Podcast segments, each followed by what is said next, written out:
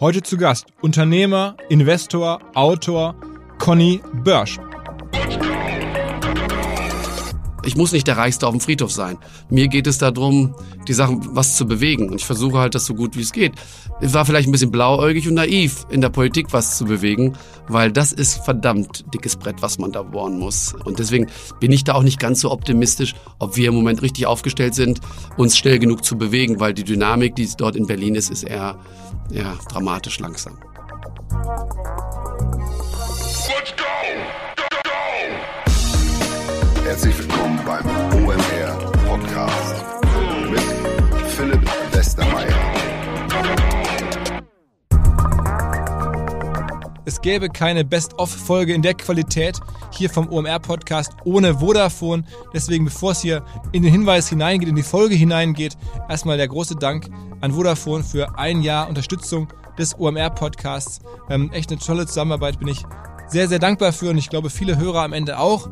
Und jetzt noch trotzdem natürlich der gewünschte Hinweis auf die Gigabit-Wochen von Vodafone. Man bekommt dort aktuell ähm, als Businesskunde einen Festnetz- und Internetanschluss mit 1000 Mbit für nur 34,90 Euro. Das Ganze nennt sich der Red Business Internet and Phone Tarif und man spart damit bis zu 360 Euro.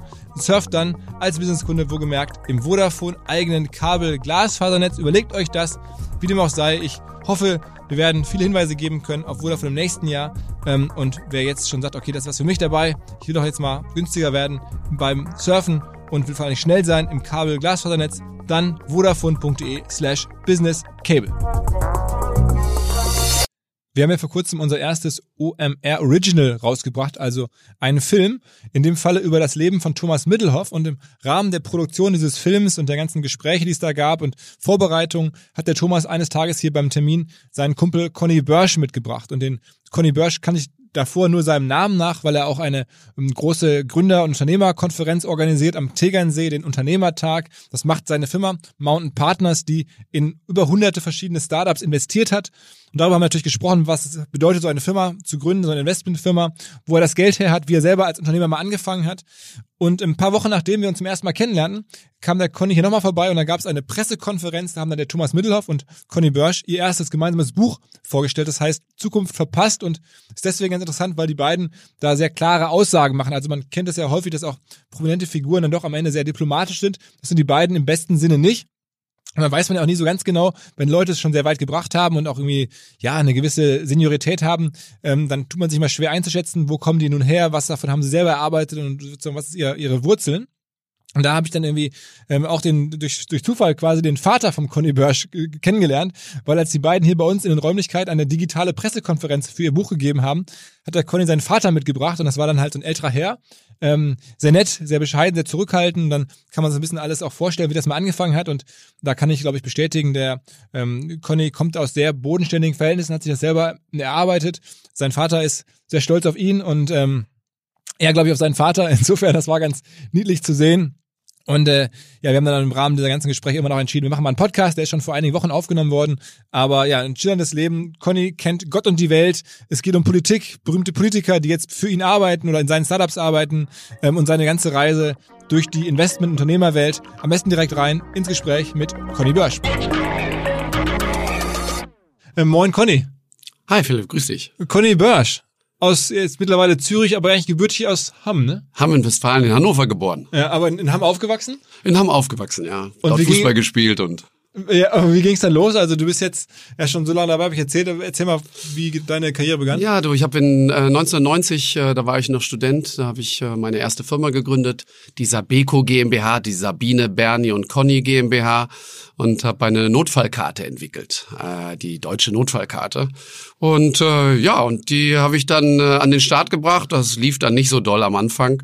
Äh, und dann, ja, irgendwie nach ein paar Jahren bin ich dann auf die Idee gekommen, dass ich vielleicht zu jung dafür bin, äh, diese Firma erfolgreich zu führen, aber ich könnte ja Lizenzen verkaufen. Und so habe ich meine erste Million verdient. Das, äh, erklär mal genau, wie diese Karte funktioniert hat. Das war eine Karte, die du im Notfall raus aus dem Portemonnaie holen konntest und dann konntest du sehen, welche Medikation brauchst du, welcher Arzt ist zu benachrichtigen, etc. etc. Naja, und dann irgendwann zu späteren Zeitpunkt kam, wurde daraus die deutsche Chipkarte, also die Gesundheitskarte. Ähm, und damit bin ich dann halt äh, erfolgreich geworden. Dann haben wir die Firma umbenannt in ACG Und äh, irgendwann kam meine Sekretärin dann zu mir und hat gesagt, du lass uns doch mal das ein bisschen anders machen, dass wir nicht Software entwickeln, sondern diese Chipkarten auch verkaufen. Und dann ein paar Jahre später haben wir 340 Millionen Euro Umsatz gemacht damit und sind dann recht erfolgreich gewesen. Aber das klingt jetzt schon fast zu märchenhaft. Also du hast angefangen wirklich als, als Studentenprojekt mit Freunden ähm, diese Karte zu machen und dann ist... Ich habe sie aus den USA eigentlich mitgebracht. Mein Onkel Jay, äh, den habe ich äh, besucht in Amerika und der hatte diese Notfallkarte, die US-Notfallkarte. Und dann habe ich gesagt, Mensch, das ist doch toll, Onkel Jay, wie hast denn da mit so viel Geld verdient? Und dann sagt er, ja, du, das habe ich so und so gemacht. Und dann habe ich ihn gefragt, ob ich das in Deutschland machen könnte. Und dann hat er gesagt, ich will sowieso aufhören, du kannst das weltweit machen. Das heißt, eigentlich war das sozusagen der, der, der, das erste richtige Klon, Copycat. Äh, Copycat, genau, bevor es so richtig gab.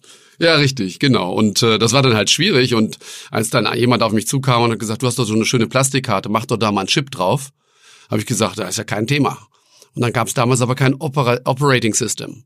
Und dann habe ich versucht, zusammen mit der Deutschen Telekom und mit Giesecke und Devrient ein Operating System zu entwickeln. Giesecke und Devrient sind die, die auch unser Geld drucken. Genau, die drucken auch unser Geld. Und dann, dann habt ihr sozusagen immer mehr äh, sozusagen um diese Karte herum gebaut. Also erst den Chip, dann das Operating System und so wurde es immer größer. Genau. Und dann hast du es irgendwann an, an, verkauft, an die Börse gebracht? Nee, ich habe es dann an die Börse gebracht und wir waren dann in über 20 Ländern vertreten mit eigenen Büros und haben dann Chipkartenprojekte auf der ganzen Welt gemacht, in Brasilien, in Kolumbien, egal wo auf der Welt. Das war dann, der ganz große Durchbruch ist dadurch gekommen, dass wir halt in der Lage waren, ähm, diese Idee äh, in andere Länder zu bringen. Und, und äh, wann war das ungefähr? Also wann hast du das gemacht? Ja, wir haben die ACG 1995 gegründet. Wir sind ähm, international 96, 97 dann gegangen nach China, überall hin. Und dann sind wir 99 äh, an die Börse gegangen, damals an neuen Markt. Okay. Und ich habe dann die Firma am 16. März 2000 äh, verkauft. Das waren genau zwei Tage vor dem Crash. Wow, wow. Und da hast du dann, wie viel war die damals wert? Die Firma war damals anderthalb Milliarden äh, wert. Und du hattest ja wahrscheinlich nicht nur, nicht nur Geschäftspartner? Die ich hatte auch noch andere, also ich war jetzt nicht leider, leider nicht der Einzige, sondern wir hatten 3i drin, Wellington, einige andere Finanzinvestoren. Äh, aber es war trotzdem damals okay. Das heißt, das waren noch D-Mark-Zeiten? Nee, das war schon, War das, schon das waren schon Euros, ja. Okay, und das hast du dann nur die ersten Größenordnungen, stelle ich mir jetzt vor, 100 Millionen oder 50 Millionen sowas da verdient? Ja, ein bisschen mehr schon, aber. Schon mehr damals. Ja, ja. Eigentlich wärst du dann schon fertig gewesen mit Arbeiten. Ja, aber das habe ich dann probiert, drei Wochen mal nicht zu arbeiten und das ging dann in die Hose. Und habe dann festgestellt, ich war dann auf Mallorca und habe gesagt, so, jetzt machst du mal weniger. Aber wenn du Unternehmer bist, dann brennst du halt. Ich weiß nicht, wie es dir geht, aber ich muss immer arbeiten. Ich habe so ein ADHS für Erwachsene. Sag mal, ich arbeite rund um die Uhr, weil es mir halt Spaß macht. Es gibt halt nichts Geileres, als Firmen zu gründen. Was ist denn aus der Firma geworden eigentlich? Du, die Firma ist dann an viele, äh, hauptsächlich in Konzerne reingegangen, an Assa Abloy ist der größte Teil gegangen. Und dann haben wir mit den Patenten der ersten Firma, das waren äh, fast 300 Patente, haben wir dann eine zweite Firma mit aufgebaut. Das ist die SmartTrack, ähm, die dann auch im TechDAX später war und äh, die eine sehr, sehr große Firma wurde und sehr erfolgreich. Okay. Zus- Zusammen mit meinem Partner Manfred. Okay, das heißt, du bist dann noch wieder mal neu eingestiegen später. Also, Genau, ich bin dann neu eingestiegen. Wir haben dann halt ähm, ja rumgebastelt gemeinsam an den Patenten und wir haben dann äh, gemeinsam äh, das Thema RFID hoffähig gemacht, also diese RFID-Technologie, die man heute im Reisepass findet. Heute werden über 90 Prozent der Reisepässe weltweit durch äh, die SmartTrack äh, erstellt. Aha, und das ist, okay, das hast du also auch mitgegründet und das war sozusagen deine ersten großen Cashquellen, wenn man so will. Das waren ja, also ich bin etwas äh, etwas später eingestiegen äh, in die Firma, also als sie noch im Aufbau äh, war und ganz früh. Aber durch die Patente, die ich halt mitgebracht habe, wurde es natürlich auch dann äh, ja deutlich werthaltiger. Und äh, das war damals nicht ganz so einfach, aus der einen Firma Patente mitzunehmen, die dann in die andere Firma mit einzubringen. Okay. Und dann äh, ist das immer größer geworden, dann bist du auch wieder irgendwann rausgegangen. Genau, und bin dann mit, mit ausgestiegen und ähm, habe mich dann, also dann habe ich den Fehler gemacht, wie vielleicht auch andere Menschen, habe dann gesagt, Mensch, man müsste doch mal nach Berlin gehen und man müsste doch da was ändern. Habe dann den, Politik. den Guido Westerwelle in einer Talkshow kennengelernt, wir haben uns angefreundet und dann seit dem Zeitpunkt habe ich dann die Wahlkämpfe für die FDP gemacht und war dann ein enger Freund und Berater von Guido. Wie viele Äh? Ja, dann letztendlich zwölf Jahre lang und wir haben eigentlich auch alles dann äh, zusammen gemacht. Ähm, ähm, er ist halt sehr eng mit meiner Familie dann auch befreundet, mit meinen Kindern Und wir haben halt die Urlaube zusammen verbracht und wir haben uns versucht halt auch gegenseitig ja zu helfen. Und natürlich ist es auch nicht einfach in der Politik zu sein. Für mich war es mal eine, eine interessante Reise. Würde ich es wieder machen? Wahrscheinlich nicht. Aber hast du auch ein konkretes Amt gehabt damals? Nein, es war mehr der, der Berater, es war mehr das Thema, die Wahlkämpfe zu organisieren. Also mein, sag mal, größter Erfolg war letztendlich den ersten digitalen Wahlkampf in Deutschland oder Europa zu machen. 2009, ich hatte damals fast 120, 130 Leute in Berlin, die, die Facebook und dann mit Google und mit eBay und mit anderen, die es damals dann gab, die groß waren, äh, versucht haben, mehr Reichweite zu bekommen und eBay auch. Ja, wir haben halt damals, ja, wir haben halt damals, äh, ich war ja äh, der erste Investor, der äh, einer mit der ersten Investoren bei den Sambas, also Alando haben wir ja damals äh, ähm, mit ja aufgebaut und ähm, äh, dadurch hatte ich dann durch das Thema natürlich sehr engen Draht auch zu eBay und habe dann natürlich versucht 2009 durch all diese digitalen Kontakte, die ich hatte, ähm, durch die Startup-Szene halt zu aktivieren. Und wir haben dann sehr viele Startup-Unternehmer gehabt, die sich dann in der Politik engagiert haben, weil wir wollten natürlich auch damals, dass die Politik mehr für Startups macht und wirklich auch digitaler wird. Aber das war dann doch zu früh und ich war dann selbst sehr enttäuscht, als dann die FDP an der Macht war und äh, der Guido war Vizekanzler. Wo das bei dem Guido wurde das unter den Fuß, unter den Schuhsohlen dieser ja, das war die 18 Prozent, was war das? Nein, das war das war äh, äh, vorher, aber im Prinzip ja, es sind auch viele Fehler gewesen. Das Guido Mobil und so. Also, ja, das Guido Mobil war auch vorher, ähm, aber äh, es ist richtig. Es ging ein bisschen natürlich, wenn du eine kleine Partei bist, dann ist das auch gar nicht so einfach Aufmerksamkeit zu bekommen. Also man sieht es heute zum Beispiel an dem Christian Lindner, der hat bestimmt viele gute Punkte, aber er wird gar nicht gefragt. Er hat gar nicht die Aufmerksamkeit mehr weil als eine 6, 5, 6 Prozent Partei ist es sehr, sehr schwierig, diese Aufmerksamkeit in den deutschen Medien zu bekommen. Also was tun? Naja, also äh, man muss halt, ich glaube, die Zeit wäre nie besser, um eine neue Partei zu gründen, weil natürlich diese Politikverdrossenheit ganz extrem ist. Die, äh, die Leute haben keine Lust mehr, dieses ständige Aufeinander rumgehaue zu hören. Und äh, das sind auch die meisten Leute dort in Berlin, das sind auch Menschen, die zum einen viel arbeiten, aber viele sind natürlich Leute, die früher auf dem Schulhof wirklich alleine rumstanden äh, die halt ganz besondere Art von, von Menschen sind, die viele aus dem öffentlichen Dienst, viele, die früher in, auch in Gewerkschaften sind. Ich bin ja, sage ja nicht, das ein oder andere darf es nur sein, aber es muss die Gesellschaft darstellen und es müssten auch noch mehr junge Menschen reinkommen. Ähm, und ich glaube, der Deutsche Bundestag, aber vor allem die Minister, die sind alle schon zu alt äh, um uns halt neu aufzustellen. Das heißt, die, die, die alte Welt dominiert zu stark im Moment äh, die jüngere Welt. Also aber du hast zwölf Jahre lang probiert, wirklich da was anzupacken, was zu ändern. Aber war das hauptberuflich oder das Nein, das war nicht hauptberuflich, aber natürlich viel Zeit, viel Geld auch investiert, um dem Glauben. Also Geld auf mehrere Millionen. Ja, genau, um halt zu schauen, dass man halt, ähm, äh, also klar ärgere ich mich heute im Nachhinein, weil eigentlich hätte man diese Zeit auch kostbar nutzen können ähm, um weitere Startups aufzubauen. Und äh, das ist mir damals dann nicht gelungen äh, dass ich dann halt wirklich, ähm, ich habe sehr viel Zeit in diese in diese Politik auch rein, äh, reingesteckt. Aber es war natürlich auch spannend. Es ist äh, natürlich gab es dann auch teilweise Ärger, wenn ich mit dem Guido nach China oder nach Japan oder sonst irgendwo geflogen bin. Dann war immer wieder die Frage, sag mal, was macht denn der dabei und warum ist das denn? Warum ist denn nicht ThyssenKrupp Vorstandsvorsitzende oder von Siemens, die übrigens immer dabei sind? Mhm. Warum ist denn da so ein Startup-Unternehmer? Das kann doch gar nicht sein. Da ist man doch schon gleich verdächtig. Aber dein, dein, du hast nebenher auch immer deinen, deinen eigenen Fonds gestartet, ne? Genau, nicht, nicht mal ein Fonds, sondern Mountain Partners war am Anfang mein Family Office. Und, äh, also hab, nur dein eigenes Geld? Wo ich mein eigenes Geld und dann habe ich aber knapp 100 Familien mit an Bord genommen und wir haben dann in sehr, sehr viele Startups investiert. Und das ist natürlich, das Investieren in Startups ist keine einfache Sache, weil äh, ich komme ja eher vor wie ein Firmensammler. Äh, du hast leider halt äh, manche Firmen, habe ich schon seit 10, 12, 15 Jahren in meinem Portfolio. Also nehmen wir mal Exasol, die gerade an die Börse gegangen ist. Da bin ich vor 18 Jahren eingestiegen. Äh, und jetzt gehen wir an die Börse. Das sind die Zeiträume, die ein Startup, Investor und auch ein Gründer aushalten muss. Okay.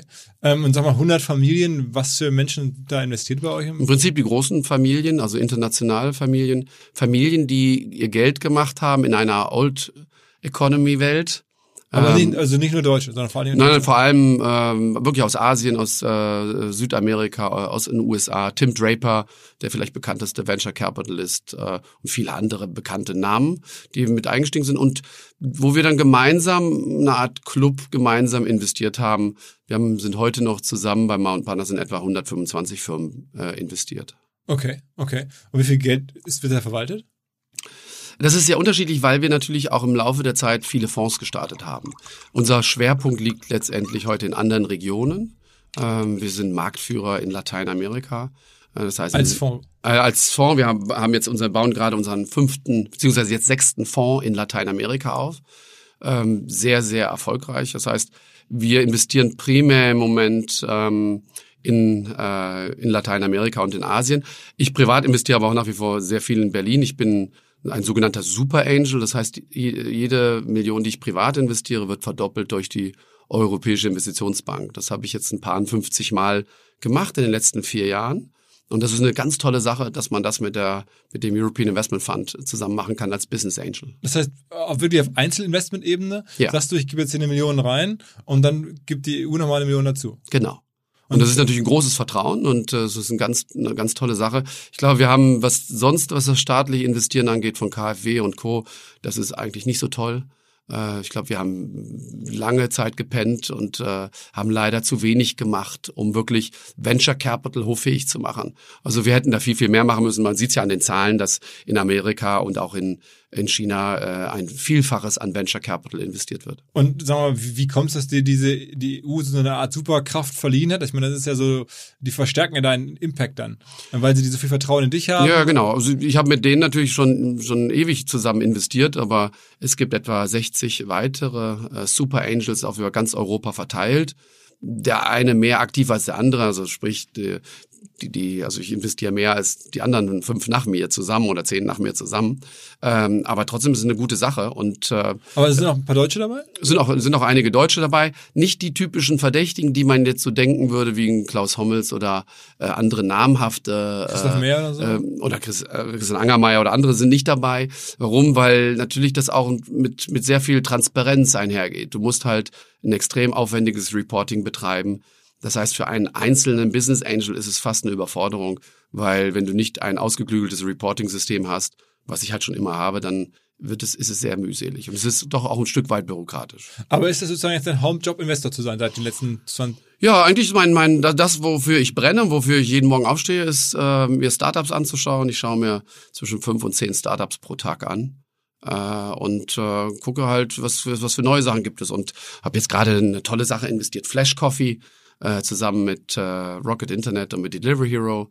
Äh, wir wollen da die Starbucks in, mit einem ganz modernen Konzept, halb so teuer, viel kleiner, besseren Spirit wollen wir neu aufbauen. Also gar nicht digital, sondern Ähm, genau, aber mit digitalen natürlich Inhalten. Das heißt, wir haben eine eigene App. Wir nutzen hauptsächlich die Delivery-Firmen, äh, dass wir Kunden bekommen, die Kaffee oder Cappuccino haben wollen. Äh, ich selbst war ja der erste Investor auch bei Lieferando und habe am Anfang natürlich oftmals mit meiner per persönlichen Portemonnaie Lieferando über die Insolvenzen, die immer drohten, äh, da zu sein, auch gehoben. Das heißt, da Ey, wurde, mal bei Lieferanten so ein bisschen das Verhältnis. Du hast da irgendwie wie viel reingesteckt, so ungefähr? naja gut, ich stecke ja in, in der Regel äh, bei den meisten Firmen zwischen 250.000 und sag mal eine Million rein, wenn es am Anfang. Ähm, und tendenziell im Moment ein bisschen mehr, weil ich halt natürlich auch ein paar Exits hatte. Äh, und dann steckst du das halt am Anfang rein. Und dann das Dilemma eines Business Angel ist es, dass du halt bei all den Finanzierungsrunden mitmachen musst. Und irgendwann wird es dann halt sehr groß. Und dieses B2C-Spiel, was du heute im Delivery-Bereich hast, ähm, das ist halt schon für große Jungs. Das heißt, da musst du halt 100 Millionen Marketingbudget haben pro Jahr. Äh, dann kannst du mit ein bisschen Business Angel Geld kommst du dann nicht mehr weit, sondern da musst du dann ganz tiefe Taschen aus den USA äh, holen, damit das Ganze noch finanziert werden kann. Sagen wir noch mal ein paar andere Hits aus deinem, aus deinen letzten 20 Jahren. Also Alando, das dann später Ebay wurde, haben wir schon gehört. Das haben wir Ja, irgendwie na gut, meine, natürlich meine, meine eigenen Firmen, aber ähm, viele Sachen natürlich, die im äh, vielleicht hier in Deutschland nicht so bekannt sind, aber natürlich im Ausland dann dann groß. Ich habe einige IPOs auch in den USA ge gehabt. Äh, Identiv ist eine Firma.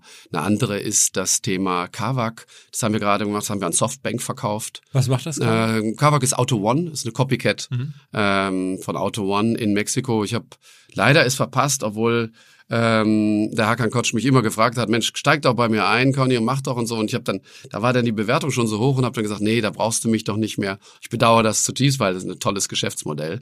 Äh, Hab's dann aber in, als Copycat in, ähm, in verschiedenen anderen Regionen der Welt äh, auch finanziert und das hat sich, äh, ist ganz gut. Ja, ich hab, war derjenige, der immer Copycats eigentlich dagegen war. Ähm, und ich habe immer gesagt, Mensch, ein Unternehmer muss doch was Eigenes gründen und dann müssen wir doch was, was Eigenes machen und diese Copycats, was die Sambas machen, ist doch schrecklich. Ich muss aber eins zugeben, äh, die Sambas sind schon ziemlich smart. Ähm, das Copycats ist ein Geschäftsmodell, was wirklich gut ist, was halt einfach das Risiko, dass eine Firma es nicht packt, äh, dramatisch reduziert. Aber nach wie vor gut. Also ich meine, man sieht ja jetzt, dass es immer mehr abnimmt, dass dieses Copycat-Modell Mhm. sich nicht mehr so zumindest global ausrollen lässt, weil halt alles mehr in der mobilen Welt sozusagen instant global ist, ohne dass man sozusagen eine richtige nationale Anpassung überhaupt noch machen kann oder man müsste.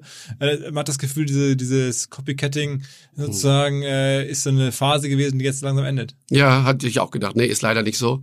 Äh, sondern wenn ich heute sehe, in die Geschäftsmodelle, die jetzt, sage ich mal, in Indonesien, Malaysia, äh, Kolumbien oder Mexiko funktionieren oder Brasilien, sind das nach wie vor im Prinzip auch noch Copycats. Äh, Das heißt also, es sind die N26s, es sind die Auto Ones, es sind die, äh, die bestimmten E-Commerce-Plays.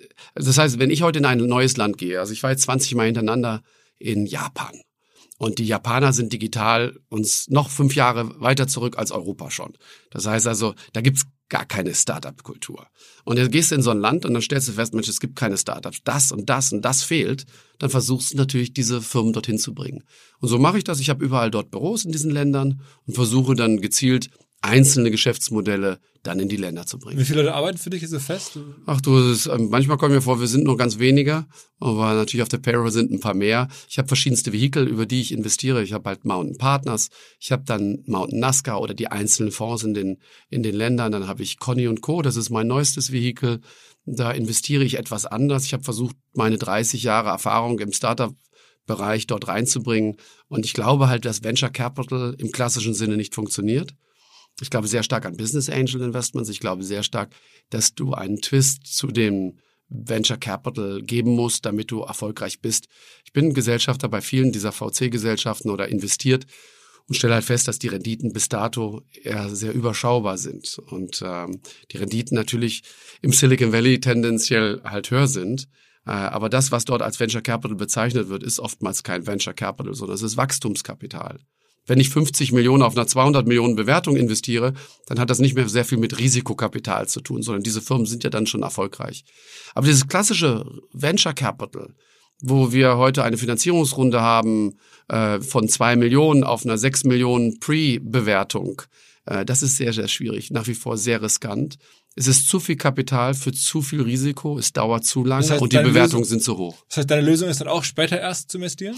Nein, ich investiere auch äh, früh, aber ich arbeite halt etwas anders, indem ich halt sage, Mensch, ich möchte gerne noch eine Option haben. Ich hätte gerne halt auch noch mal einen Discount, weil ähm, ich sehe halt nicht ein, wenn ein Family Office, ich sage mal, äh, zu einer gleichen Bewertung einsteigt wie ich, aber ich bringe dann im Zweifel die Investoren, die, die Geschäftspartner, die Exits und alles rein, dann sehe ich es halt nicht ganz ein, dass wir da zu einer gleichen Bewertung einsteigen.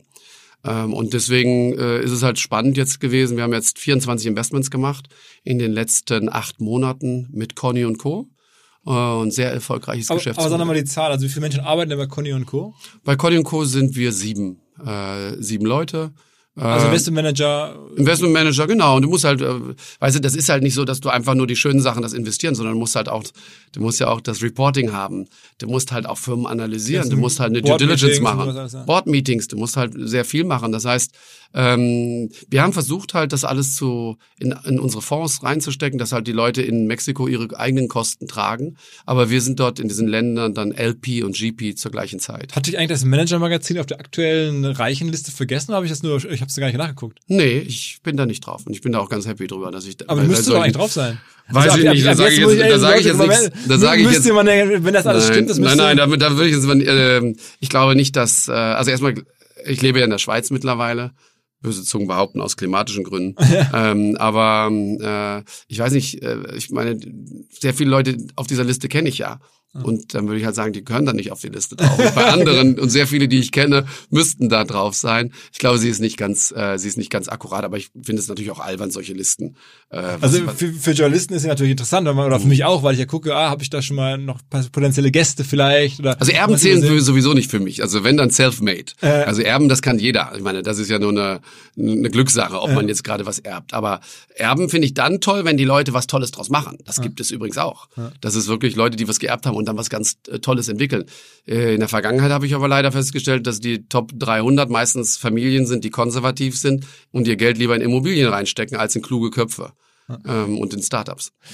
Aber so Immobilien machst du dann eher als kleinere Position. Das ist sozusagen, wenn man einmal relativ viel Geld verdient hat, dann macht man trotzdem ein bisschen Immobilien, aber nicht so viel. In ja, genau. Ja, wenn ich das gewusst hätte, wie toll sich Immobilien äh, entwickeln, dann hätte ich vielleicht auch mehr machen sollen. Das Problem ist ja einfach, du weißt es nie vorher, was funktioniert. Ähm, und ähm, ja, auch bei den Startups, wenn ich das immer wüsste, dass das, dass das das richtige Startup ist. Also ich habe zwar vielleicht mehr Erfahrung als andere, aber trotzdem ist es unglaublich schwierig. Also ich habe Nein zu Tencent gesagt, ich habe Nein zu Uber gesagt, ich habe Nein zu allen. Hast du alle gesehen? Habe ich alle gesehen und immer auch sehr, sehr früh. Also bei Tencent war ich in China und damals ging es darum, ob ich in den Beirat dort gehe. Und habe dann gesagt, Mensch, eine chinesische Webseite, 60 Millionen Bewertung, das werden die niemals hinbekommen. Heute sind sie 600 Milliarden wert. Wann, wann war das?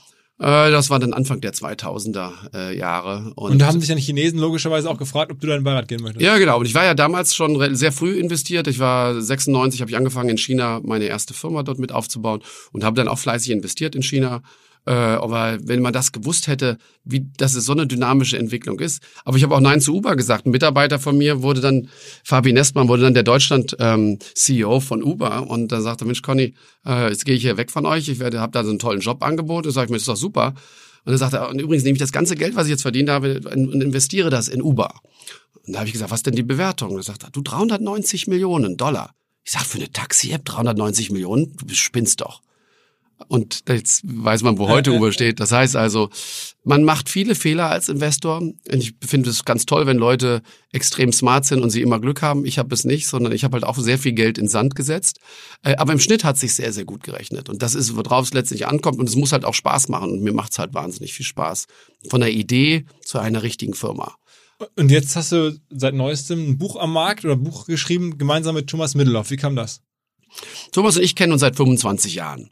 Ich muss sagen, vor 25 Jahren, ich war halt, wir sind beides Alpha-Tierchen, äh, er Manager, ich ähm, äh, Unternehmer. Und wir haben immer versucht, irgendwie was zusammen mal zu machen mit Bertelsmann. Und das hat dann irgendwie alles nicht so geklappt. Und ich fand ihn auch damals äh, ziemlich arrogant. Und er mich vielleicht auch. Und äh, so sind wir nicht zueinander gekommen. Aber wir haben uns nie aus den Augen verloren. Und dann, äh, tja, und dann irgendwann haben wir gesagt, Mensch, äh, ich habe ihn dann zu meinem Unternehmertag eingeladen, äh, Unternehmertag am Tegernsee. Und habe dann gesagt, du, pass mal auf, jetzt komm doch mal hier. Und seitdem haben wir uns dann ganz fest angefreundet. Und habe ihn halt wirklich jetzt kennengelernt, wenn du halt mit jemandem ein Buch zusammenschreibst und auch andere äh, Investments zum Beispiel machst, wo er mir hilft, äh, dann ist es so, dann lernst du halt jemanden kennen. Das ist ein, ein saulieber Kerl. Also das Image, was er in der hatte, äh, das kann ich halt nicht teilen, sondern ich muss halt sagen, es ist ein, ein, ein, super faszinierender Manager, Unternehmer, der unglaublich lustig ist und wir lachen viel zusammen. Und für mich war es eine große Freude, dieses Buch zu schreiben. Ähm, erklär mal so ein bisschen, weil es gerade sagt, dass er dir hilft. Wie, wie kann er dir heutzutage helfen? Also du wirst ja nicht CEO von dem ehemaligen größten Medienkonzern der Welt, wenn du ein Volltrottel bist. Also so, so weit sind wir noch nicht, sondern das sind alles richtig smarte Jungs und er war besonders äh, clever. Er hat, glaube ich, äh, ist teilweise übertrieben, hat vielleicht auch ein bisschen Pech gehabt. Hätte sich vielleicht nicht mit der Kanzlerin anlegen sollen oder mit anderen. Ich glaube, das war damals schon ein bisschen auch Überheblichkeit. Aber er hat ist geläutert, meiner Meinung nach. Er, äh, wir predigen immer, man sollte Menschen eine zweite Chance geben. Und ich glaube, er hat sie grandios genutzt. Er hat wie kein anderer, äh, ist kritisch mit sich umgegangen. Ähm, ich weiß, dass du auch da mal einen Podcast ja. mit ihm hattest. Und ich glaube, er hat das wirklich äh, auch öffentlich gemacht, als Mahnung an andere. Ähm, aber ich kenne viele, die, die heute noch so arrogant sind. Aber kann er, ich meine, er ist jetzt ja sozusagen frei und hat ja auch, glaube ich, seine, ja. seine ganzen äh, Privatinsolvenz ist, glaube ich, abgeschlossen und sowas alles. Ähm, also ich schätze ihn ja auch sehr, aber trotzdem ganz praktisch uh, nach also all der Zeit, wie kann er dir helfen? Nein, er hat natürlich dieses Netzwerk. Ich meine, äh, ich kenne wenige, die ähm, äh, Jeff Bezos oder äh, äh, andere namhafte ähm, Leute anrufen können. Also dieses Netzwerk hat er immer noch. Er ist halt hier in Deutschland verbrannt in, in einer Art und Weise vielleicht, wie die Medien das gemacht haben. Aber international, wenn man mit ihm nach China, Japan geht oder andere Regionen, dann wird er ist er immer noch der Ex-CEO von Bertelsmann, der, äh, Bertel, der dann das AOL-Investment gemacht hat, was letztendlich das Überleben von Bertelsmann eigentlich gesichert hat, weil er dadurch versechs, verachtfacht hat das Eigenkapital von Bertelsmann. Und es ist schade, dass das Erbe, was er da angetreten ist, äh, der Digitalisierung dieses Medienkonzerns nicht weitergeführt wurde. Und deswegen ist heute Bertelsmann halt ja, ein kleiner, sagen wir, Mittelständler, der irgendwo in Bielefeld dort sitzt, aber leider die das nicht genutzt hat, wo er eigentlich da die Grundlagen für äh, gesät also hat. Immer noch, glaube ich, größter Buchverlag der Welt und sehr erfolgreiche Fernsehsender und sowas alles, aber ja. ähm, insofern, was mal einmal ein bisschen... Lieber eine feste Behauptung als ein schwacher Beweis. ne? aber, aber trotzdem, das heißt, also er hilft dir mit seinem Netzwerk und er schreibt dann Leute an oder ruft Leute an aus USA, aus Asien, die er noch kennt und die dir dann im Zweifel sagen, okay, dann lerne ich jetzt mal den Conny kennen. Genau, genau. Einfach auch, äh, weißt du, wenn du äh, weißt, wie man, wie digital funktioniert, wenn du, und er hat es ja deswegen nicht verlernt, wenn du weißt, ähm, dass ein Netzwerk erforderlich ist. Was ist denn das Hauptproblem, was wir haben? Wir haben viele Startups, aber oftmals fehlt das Netzwerk, um international zu gehen. Und Thomas ist natürlich mit seinem Namen international, kann er natürlich Investoren an den Tisch bringen. Kann aber auch dem Gründer sagen, was mal auf, mach's doch mal so und so, denk doch mal äh, so und so drüber nach. Das heißt also, äh, wir, wir sind da sehr, sehr glücklich mit. Natürlich hat er auch teilweise sein Netzwerk verloren, aber ich glaube, mit seiner Art und Weise wird er dieses Netzwerk auch wieder reaktivieren können. Und ich bin ja ein Investor, der in die Zukunft investiert. Und ich glaube, äh, man wird auch in der Zukunft wieder mehr von ihm hören. Wer uns als Hörer des OMR-Podcasts durchs ganze Jahr begleitet hat, erstmal vielen Dank dafür. Der hat wahrscheinlich auch live mitbekommen, wie wir hier so im März, April unsere Software-Review-Plattform OMR Reviews gelauncht haben. Grund war ja damals auch die Absage des Festivals, die uns die Chance gegeben hat, so was Neues, Digitales zu erfinden. Und man muss jetzt sagen, dreiviertel Jahr später bin ich eigentlich recht zufrieden oder sehr zufrieden, wie es bislang gelaufen ist. Wir arbeiten hier intern mit 15 Leuten auf dem Thema. Die Plattform ist im September, Anfang Oktober live gegangen. Mittlerweile haben wir über 4000 Bewertungen über Software von echten Menschen aus Firmen in Deutschland, die wirklich um diese Software einsetzen, die wirklich da fundiert sagen können, was sie in einer Software gut oder schlecht finden. Also jeder, der Software kauft, kann sich da informieren. Wir haben mittlerweile, ich glaube, 300 verschiedene Software-Tools live, die bewertet werden in verschiedensten Kategorien. Und natürlich haben wir erstmal Marketing-Kategorien, Marketing-Clouds, E-Mail-Marketing-Software, sogar SEO-Software. Dann kommt aber auch Shop-Software, also verschiedene Shop-Software-Lösungen werden bewertet, Payment-Software. Ähm, aber auch Sachen wie Videoconferencing, wo sich jetzt alle fragen, okay, soll ich jetzt Zoom nehmen oder Google Meet oder Teams oder Skype? Das kann man nachlesen, was Menschen, die das jeweils nutzen, darüber sagen. Und wir haben sogar mittlerweile neue Kategorien, die so ein bisschen entlegener sind von unserem eigenen Kompetenzfeld. Aber auch da haben wir, glaube ich, gute Reviews für HR-Software beispielsweise. Und wir werden das stetig weiter ausbauen. Wir erwarten da im nächsten Jahr einiges an Wachstum. Haben auf jeden Fall uns vorgenommen, neue Leute mit an Bord zu holen. Das Thema soll wachsen. Ich bin sehr gespannt. Ich würde mich freuen, wenn ihr ab und zu mal reinschaut, wenn ihr euch Softwareentscheidungen habt oder euch überlegt, irgendwas anzuschaffen in der Firma oder auch privat natürlich gerne. Ähm, oder wenn ihr sagt, okay, ich arbeite in einer Softwarefirma, ich möchte dort gerne gelistet werden. Auch das können wir natürlich gerne machen. Kostet auch erstmal nichts. Wir finden dann noch Möglichkeiten, wie wir euch da vielleicht behelfen können, dass es noch besser wird, das Listing. Dann möchten wir was verdienen. Aber erstmal in dem Sinne, ähm, hier der Hinweis nochmal auf omr.com slash reviews. Du hast ja generell noch ein paar andere, auch namhafte ähm, ehemalige Politiker bei dir im Netzwerk. Da kannst also ich glaube, Philipp Rösler ist jemand, der für dich oder bei dir arbeitet oder. Ja, mit dem Philipp mache mach ich sehr viel zusammen. Der Philipp war ja der Erste, der wirklich das Thema Startup so ein bisschen nach Berlin gebracht hat, indem er diese Delegationsreisen in Silicon Valley auch mit angeboten hat. Äh, war nicht der allererste, aber er war derjenige, der es konsequent verfolgt hat.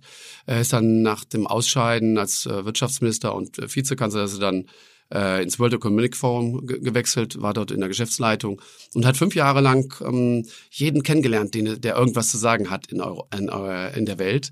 Und das ist faszinierend. Er hat ein unglaubliches Netzwerk und wir haben jetzt, er ist jetzt bei vielen meiner Startups ist er jetzt mit äh, aktiv, betreut die ähm, und versucht denen halt zu helfen. Zum Teil auch in diesem Dschungel in Berlin äh, sich zurechtzufinden, aber auch halt mit diesen Kontakten, die er vom World Economic Forum hat oder noch von seiner alten Zeit äh, als äh, ja, Parteiboss beziehungsweise vielleicht auch als Minister. Gibt es noch andere sozusagen prominente äh, Personen, die sozusagen ja, ja auch, auch da. Ich meine, ich habe da auch gar kein Problem mit. Also Kathi Guttenberg war lange Jahre bei mir auch im Aufsichtsrat. Er wird heute ähm, ich meine, wenn man manchmal so denkt, wie dann die Leute durch die Presse ge gejagt werden. Ich meine, er hat vielleicht ein bisschen geschummelt an seiner an seiner Dissertation, aber er hat ja äh, er hat ja nicht ganz schlimme kriminelle Sachen gemacht. Ähm, ich glaube auch ein, ein wirklich ein Talent, äh, der sehr stark übrigens in die Startup-Szene in den USA äh, auch eingetaucht ist, der lange Jahre jetzt in den USA gelebt hat, äh, der, dem ich auch äh, schon einiges zu verdanken habe.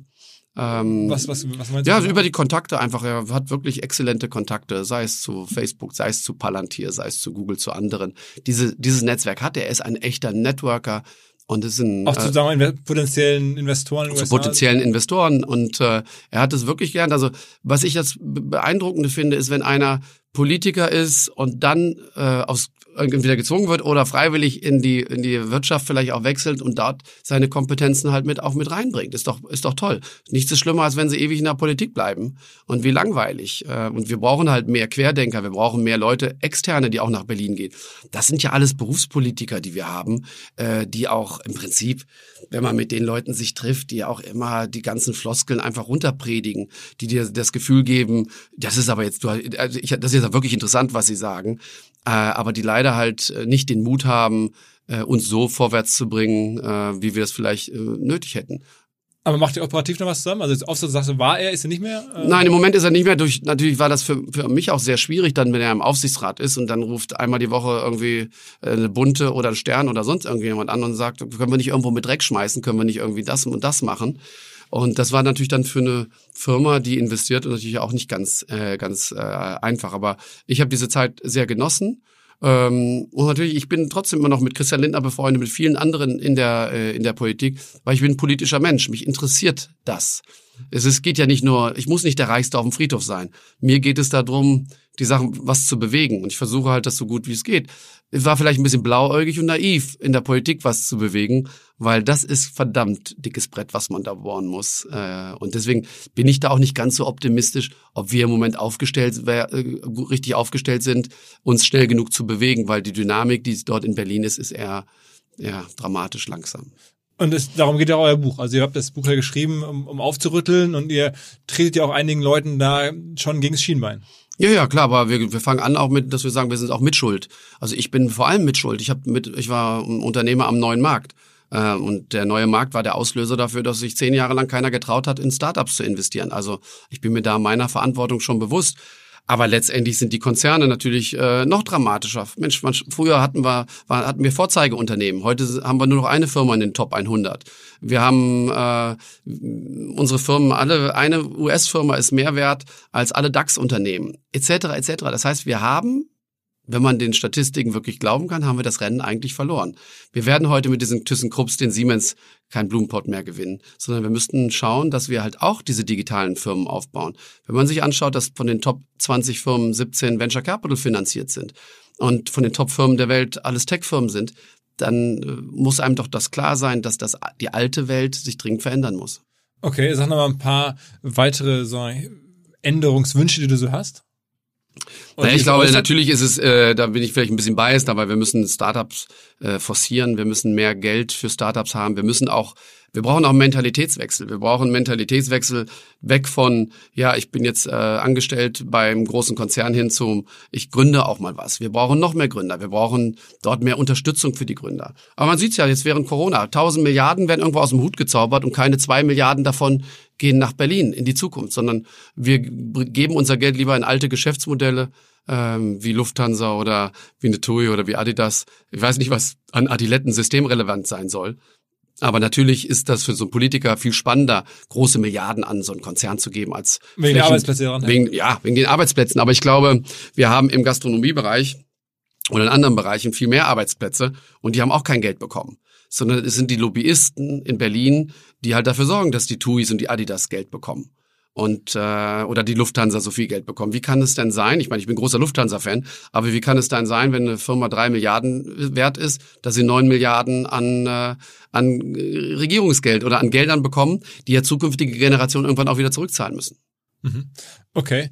Ähm, und sagen wir noch, noch weitere, also du sagst irgendwie, es muss mehr Geld für Startups geben. Da wäre jetzt ja sozusagen eigentlich der Punkt, ähm, was wir auch hier schon im Podcast häufiger gehört haben, dass eigentlich genügend Geld da ist. Also wenn das Geschäftsmodell einigermaßen vernünftig ist und man da erkennen kann, das macht Sinn, dann kommen ja mittlerweile Investoren aus USA, aus überall her und ähm, es gibt riesige Runden. Also man hat das Gefühl, Geld ist eigentlich schon da in Berlin auch. Ja, es ist Geld da, aber es ist nicht das Geld, was wir zum Teil brauchen. Wir brauchen halt im Early-Stage-Bereich Gelder und, ähm, und da haben wir wenig. Wir haben im, in den Frühphasenfinanzierungen auch Series A äh, Probleme. Äh, wenn man natürlich so eine Series C hat, so eine VFox dann irgendwie 100 Millionen braucht, das ist kein Thema mehr. Oder ein Auto One, ein paar hundert Millionen, das, das kriegt man heute relativ schnell. Aber ich bin ja selbst äh, an fast 200 Firmen immer noch beteiligt und kann, kann nur sagen, dass es selbst für Firmen, die schon 50, 100 Millionen Bewertung hat, extrem schwierig im Moment ist, an Geld zu kommen. Und wir werden das ganz große Sterben dieser Startups jetzt auch erst im nächsten Jahr sehen, äh, weil natürlich haben sich jetzt viele mit äh, Startups noch ins nächste Jahr gehangelt, aber es ist relativ schwierig und staatliche Unterstützung habe ich bis dato noch wirklich keine gesehen. Okay. Okay, und sag mal, ist es denn für dich wichtig, wo das Geld herkommt? Ist es, müsste es unbedingt deutsches oder europäisches Geld sein? Es würde doch vollkommen ausreichen, wenn deutsche Firmen von Amerikanern finanziert würden oder von wem auch immer. Hauptsache die Arbeitsplätze und das Modell und das ist hier in Deutschland. Naja gut, äh, also ich sehe es nicht ganz so, weil ähm, es kann ja nicht sein, dass wir jetzt unsere Technologiefirmen alle an Amerikaner und Chinesen verkaufen. Wir müssen ja als Gesellschaft uns irgendwann mal überlegen, womit wir Geld verdienen wollen in der Zukunft. Und wenn wir äh, immer alles gleich an die Amerikaner verkaufen, was ich ja auch tue, also meine Fake an Facebook verkaufe oder oder andere Themen, dann dann ist das nicht in Ordnung. Also das ist auch der kleine Vorwurf, den ich auch an den einen oder anderen Gründer mache im Moment. Äh, so wie der Amerikaner dann kommt, ein bisschen mit ein bisschen Geld lockt und dann die ersten 20 Millionen für den Gründer, dann verkaufen wir zu früh oder geben es ab. Aber wenn ich, äh, ich werde werd nie vergessen, damals bei Facebook habe ich das nie verstanden, warum der Zuckerberg für eine Milliarde nicht verkauft hat. Aber wenn er damals verkauft hätte, dann wäre es auch kein 700 Milliarden Laden geworden. Das heißt, wir müssen halt einfach äh, unsere Mentalität wechseln. Das, was typisch deutsche Investoren sagen, und ich höre es, habe es letzte Woche zweimal gerade gehört, vom Gewinne mitnehmen ist noch keiner arm geworden. Das ist der dümmste Spruch aller Zeiten, weil beim Startup-Bereich und im Venture-Bereich ist es halt so, dass nur eine von diesen Firmen dann erfolgreich ist, äh, von zehn. Und dann darfst du es nicht gleich, gleich kappen. Und also das hab, Geld muss da in der Firma bleiben. Das Geld muss drin bleiben. Also ich gebe es ja offen zu. Ich habe auch, äh, ich habe auch einen Fehler oder auch schon ganz oft den Fehler gemacht. Äh, Lieferando bin ich dann auch zu früh ausgestiegen. Wenn ich heute mein mein Geld behalten hätte, damals glaube ich haben wir 10 Millionen bekommen, haben uns ein Loch im Bauch gefreut.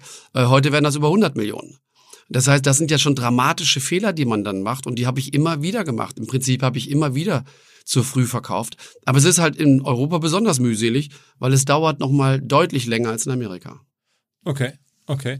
Ähm, noch irgendwelche anderen, sagen wir mal, Änderungswünsche? Ich glaube, ihr sagt doch irgendwie, diese ganze Deutschland AG gibt's nach wie vor. Ihr würdet euch wünschen, dass man irgendwie so ein bisschen da äh, die alten Aufsichtsräte und sowas langsam zurückdreht, dass da neue Gesichter reinkommen. Ihr sagt eigentlich, das ist eigentlich nicht mehr zeitgemäß. Das ist nicht mehr zeitgemäß. Nee, ich würde auch, also wenn der 60-, 70-jährige Aufsichtsrat sich seine E-Mails ausdrucken lässt, wie will der denn Produkte für 15- und 20-Jährige bauen?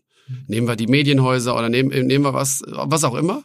Und das ist natürlich dann dramatisch. Und deswegen haben wir das ja verpasst, weil die Aufsichtsräte und die Eigentümer so konservativ sind. Konservativ war immer ein positiv besetzter Name in Deutschland. Heute steht konservativ für den Niedergang.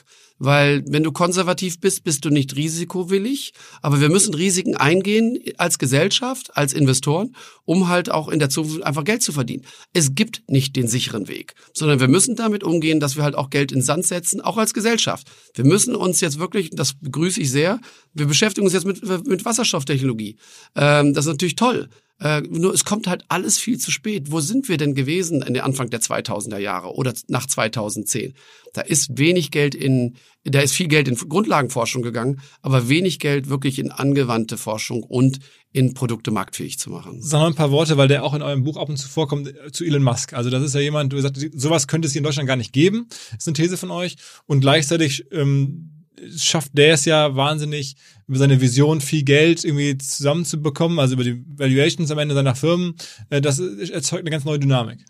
Ja, also ähm, wenn du dir heute diese CEOs anschaust, dann äh, sind das halt schon glatt geschliffene äh, Persönlichkeiten zwar, aber äh, die halt äh, diese Elon Musk, diese hätten keine Chance in einem deutschen Aufsichtsrat. Da kommt dann, ich habe Pferde kotzen sehen vor der Apotheke und überleg mal, der nimmt hier irgendwelche Drogen und wie ist der denn drauf und der hat Interessenskonflikte. Wir hätten tausend Gründe, warum wir Elon Musk nicht unterstützen. Und was wir verstehen müssen, es sind diese einzigartigen Unternehmer, die wir brauchen nach denen wir immer suchen. Und wir schaffen es nicht, diese, die vielleicht out of the box denken, diese Unternehmer zu unterstützen oder vielleicht auch zu entdecken, sondern wir versuchen sie schon von Kindesbeinen an, wenn einer mal anders denkt und er ist zu Kreativität, zu kreativ, dann versuchen wir gleich natürlich schon in der Schule. Alle sagen, so, denk nicht so viel, sondern mach mal hier deine Hausaufgaben in aller Ruhe. Das heißt, das Thema Kreativität fehlt, das Thema Mut, Extrovertiertheit. Das heißt, wir haben einfach keine guten Leute, die da vorne stehen und die eine Vision haben, sondern wir, wir leben so von Jahr ins nächste Jahr und wir haben, ich habe das Gefühl irgendwie in Europa, wir bewegen uns von Krise zu Krise, aber wir haben wenig Hoffnung im Moment. Und äh, bei Tesla trotzdem gibt es ja die Leute, die sagen, das ist komplett überbewertet. Also wenn man sich die Eckdaten anguckt, wie viele Fahrzeuge verkaufen die, ähm, Umsatzzahlen entsprechend, das passt alles nicht zu der Bewertung, die die jetzt haben. Und natürlich trotzdem hat diese Bewertung ja irgendwie ist ja da. Also wozu führt das? Naja, gut, also ich sag mal so, der Investor hat halt immer recht. Ich meine, wenn es genug Investoren gibt, die dieses Geschäftsmodell da unterstützen. Es ist natürlich schon sehr, sehr hoch bewertet. Aber ähm, die Daimler steht für die Vergangenheit und Tesla steht für die Zukunft. Das ist der Grund, warum Investoren Tesla eine Zukunftsdividende äh, zurechnen. Wie kann es denn sein, dass ein Tesla sieben, achtmal so viel wert ist äh, wie ein Daimler und das bei nur einem Bruchteil des Umsatzes. Das könnte, dürfte eigentlich gar nicht sein. Und die einen, sag ich mal, haben ordentliche Gewinne gemacht und die anderen machen Verluste. Aber man traut halt Tesla mehr zu. Und natürlich ist es so, dass die Refinanzierungsfähigkeit, das heißt, die Fähigkeit, Geld aufzunehmen am Kapitalmarkt bei Tesla natürlich ein Vielfaches ist. Für zehn Prozent Kapitalerhöhung bekommen sie 28, 29 Milliarden und Daimler vielleicht 4 bis 5 Milliarden. Das heißt, was wir jetzt sehen werden, die amerikanischen Tech-Konzerne werden mit ihrem vielen Geld sich so Brands wie Daimler, wie andere äh, zukaufen. Warum das bei BMW und vielleicht VW nie passieren wird, ist einfach die Eigentümerstruktur. Aber letztendlich sind ein Großteil der Eigentümer, 60, über äh, 55 Prozent, ist äh, schon im ausländischen Besitz äh, des DAX. Aber das heißt, ähm, es gibt ja sogar so ein Szenario bei euch im Buch, wo ihr ganz konkret beschreibt, so also theoretisch, dass jetzt irgendwie Google und Tesla gemeinsam, ähm, ich glaube, Daimler übernehmen. Ne? Das, ist das, ist das, wäre das möglich? Also könnten die das? Ja, ich glaube da ganz fest dran. Also erstmal äh, geht das. Wir haben ja ähm, ich hatte damals mit der Geely-Familie mich in, äh, in China getroffen und dann sagten die, Mensch, wir würden gerne in Europa einkaufen. Und das war, bevor sie bei Daimler eingestiegen sind. Dann habe ich gesagt, ja, wie stellt euch das denn vor? Das geht gar nicht, äh, aktienrechtlich zehn Prozent zu kaufen an Daimler etc. etc und haben es aber trotzdem hinbekommen. Und ich glaube, äh, das ist ja relativ einfach. Ich frage die Kataris, ich frage die Chinesen, sag mal, habt ihr Lust, gemeinsam mit uns hier gemeinsame Sachen zu machen mit Tesla und Google? Dann werden die nicht Nein sagen, sondern werden die Hurra sagen. Und der Manager, der Vorstand, der wird auch Hurra schreien äh, bei, bei Daimler. Warum? Weil der kriegt eine super Abfindung. Für den ist das toll. So ein angestellter Vorstand, dem ist es doch egal, der hat doch kaum Aktien. Dem geht's so darum, dass er da ganz gut bei wegkommt und äh, dann mal eine Zeit lang äh, im Silicon Valley zu arbeiten, vielleicht für den Vorstandsvorsitzenden, ist vielleicht auch ganz verlockend. Also ich glaube, wir werden das sehen und wir haben das ja in den vergangenen Jahren auch schon gesehen, der große Appetit, den Chinesen und Amerikaner haben, was deutsche Technologiefirmen angeht, aber auch den Mittelstand angeht. Wir haben tolle Mittelständler. Ähm, erzähl mal so ein bisschen, wenn du sagst, ich habe mit der Geely-Familie gesprochen, wie sind da diese Netzwerke? Also woher kennst du die? Wie läuft das so? Na gut, wenn du halt, guck mal, ich war, ähm, im Prinzip ist es bei mir anders als vielleicht als anders, aber ich war alle zehn Tage in irgendeinem anderen Kontinent die letzten 25 Jahre und ich habe dort überall Firmen gehabt und mich auch beteiligt und dann lernst du diese Familien ja auch kennen. Und dann, wenn du Networker bist, dann unterhältst du dich mit diesen Familien und äh, bleibst im Kontakt. Und äh, das ist eigentlich auch das einzige Markenzeichen, was ich habe, sowohl in der Politik als auch im, äh, der Conny ist der, derjenige mit dem Netzwerk. Ich mache viele Events auch, um dieses Netzwerk auch letztendlich zu unterhalten. Und mein Motto war immer, Beziehung schaden nur dem, der keine hat. Das heißt also, man muss es, Beziehungen ist eine Fleißsache. Und äh, das ist das, was vielleicht auch den eigentlichen Wert dann ausmacht.